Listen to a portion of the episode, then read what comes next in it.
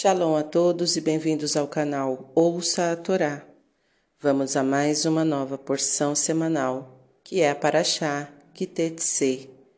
Kitetse, quando saíres.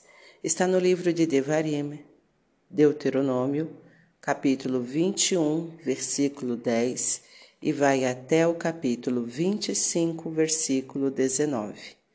A primeira aliá Iniciando no capítulo 21, versículo 10, vamos ler até o versículo 21. Vamos abrahar? Baruch atah Adonai, Eloheinu melech haolam, asher barabanu mikol ramin, venatan lanuit torato, Baruch atah Adonai, noten hatorá. Amém. Bendito sejas tu, eterno nosso Deus, Rei do Universo, que nos escolheste dentre todos os povos e nos deste a tua Torá Bendito sejas tu, eterno, que outorgas a Torá. Amém. Quando saíres à guerra contra os teus inimigos e os entregar o Eterno, teu Deus, em tuas mãos, e deles levares cativos e vires entre os cativos uma mulher formosa, a desejares e a tomares para ti por mulher, então a trarás para dentro de tua casa e ela rapará sua cabeça, e deixará crescer suas unhas, e tirará o vestido de seu cativeiro de sobre ela. Ficará em tua casa e chorará a seu pai e a sua mãe um mês. E depois estarás com ela, e desposá-la-ás, e será para ti por mulher. E se não a quiseres, e se não a quiseres, a deixarás ir em liberdade não a venderás por dinheiro, e não te servirás dela porque a afligiste. Quando um homem tiver duas mulheres, uma amada e outra que o aborrece, e ambas lhe derem filhos, a amada e a aborrecida, e for o filho primogênito da que o aborrece, no dia em que fizer herdar a seus filhos aquilo que possuir, não poderá dar direito de primogenitura ao filho da amada, preferindo-o ao filho da aborrecida. O primogênito, porém, ao primogênito, filho da aborrecida, reconhecerá, para dar-lhe duas porções de tudo o que possuir, porque ele é o princípio do seu vigor. A ele pertence o direito da primogenitura. Quando tiver um homem um filho contumaz e rebelde, que não obedece à voz de seu pai e à voz de sua mãe, e ainda que o castiguem, não lhes dá ouvidos, pegarão nele seu pai e sua mãe, e o levarão aos anciãos da sua cidade e à porta do tribunal do seu lugar, e dirão aos anciãos de sua cidade: Este nosso filho é contumaz e rebelde, não obedece à nossa voz é glutão e beberrão, e o apedrejarão todos os homens da sua cidade, e morrerá, e eliminarás o mal do meio de ti, e todo Israel ouvirá e temerá. Amém. Baruch atah Adonai, Eloheinu melech haolam, asher natan lanu Torah temet, v'hayeu lanatah betorreino, Baruch atah Adonai, noten hatorá. Amém. Bendito sejas tu, eterno nosso Deus, Rei do universo, que nos deste a Torá da verdade e com ela a vida eterna plantaste em nós. Bendito sejas tu, eterno, que outorgas a Torá. Amém.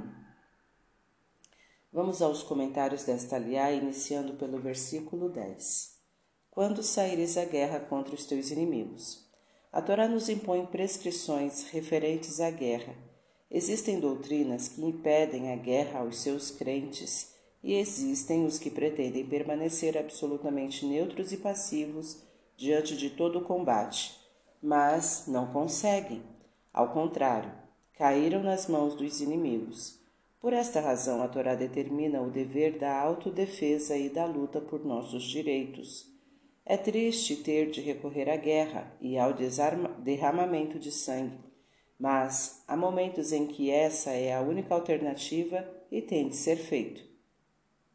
A Torá não quer de modo algum negar isto, mas quando a guerra é necessária, deve legislar até sobre ela. A tática do avestruz que esconde a cabeça é indigna e, se a guerra for necessária, submeter-se submeter-se-á aos seus mandamentos, os mandamentos da Torá.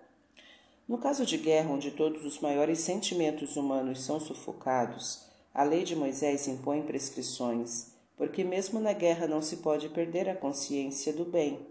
Em primeiro lugar, a Torá ordena oferecer a paz ao povo inimigo, conforme Deuteronômio 20, versículo 10. Mais adiante, no versículo 19, proíbe destruir as árvores frutíferas ao redor da cidade sitiada, pois a guerra não deve significar de maneira nenhuma a destruição. E os primeiros versículos desta paraxá tratam das leis relativas aos direitos dos vencedores israelitas sobre as mulheres cativas. O ideal máximo da Torá é a paz. Assim diziam os nossos profetas em suas prédicas: Não levantará povo contra povo a espada, e não ensinarão mais a guerra, conforme Miqueias 4:3. O judaísmo sabe como é triste ter de recorrer à guerra e derramar sangue, mas às vezes esta é a única alternativa. Mas, se a guerra é necessária mesmo nela, devem vigorar as leis humanas. Guerra. Para a Torá, os mestres há três categorias de guerra. Primeira, Milchemet Rová, guerra de dever. Isto é, aquela luta ordenada pelo Eterno para conquistar a terra dos sete povos que colocaram toda espécie de obstáculos à nossa conquista da terra prometida. 2. Milchemet Mitzvah, ou Milchemet Magen, Maguena, guerra de defesa contra o inimigo que pretende conquistar pela força a nossa terra. E 3. Milchemet Ereshut, guerra de expansão de anexação. Irache explica que o problema da guerra que estamos abordando é o de uma Milchemet Reshut, uma guerra de anexação territorial, sublinhando, aliás, que o povo de Israel não é um povo guerreiro, e se é obrigado a lutar, é somente para defender e garantir sua existência ameaçada pelos inimigos que o rodeiam. Vale a pena mencionar que na guerra de defesa e de dever, mitzvah e rová, todos são mobilizados, mesmo Hatan Mehedro e Kalá Mehupatá, o noivo sai de seu quarto e a noiva da tenda nupcial. Enquanto na guerra de expansão a Torá já determinou muitas restrições e inúmeras exceções para os convocados. Aliás, a guerra de anexação só pode ser proclamada com a autorização do Grande Beit Din, Tribunal Superior, composto de 71 membros. Na, litera na literatura rabínica, um provérbio característico, uma espécie de jogo de palavras, reza Bishloshah Devarim Adam Nikar Becossô, Bequissô, Uvcaçô, por três coisas, podemos reconhecer o verdadeiro caráter humano. Um teste psicanalítico, como ele é de fato e não como ele pretende ser perante os outros. Becossô, pelo corpo, pelo copo, isto é, quando o homem bebeu demais, estando completamente embriagado, incapaz de controlar as palavras que lhe saem da boca numa situação dessas, revela-se perante nós o caráter humano, pois entra o vinho e sai o segredo. sou pelo seu bolso, pela maneira como o homem dá, não pela quantidade, mas sim exclusivamente pela maneira de dar, se de bom grado, espontaneamente, com prazer, de própria vontade, com alegria e sorriso de poder contribuir, ou contrariado, aborrecido, somente por noblesse oblique para que saibam que também é um contribuinte, neste caso, para a publicidade.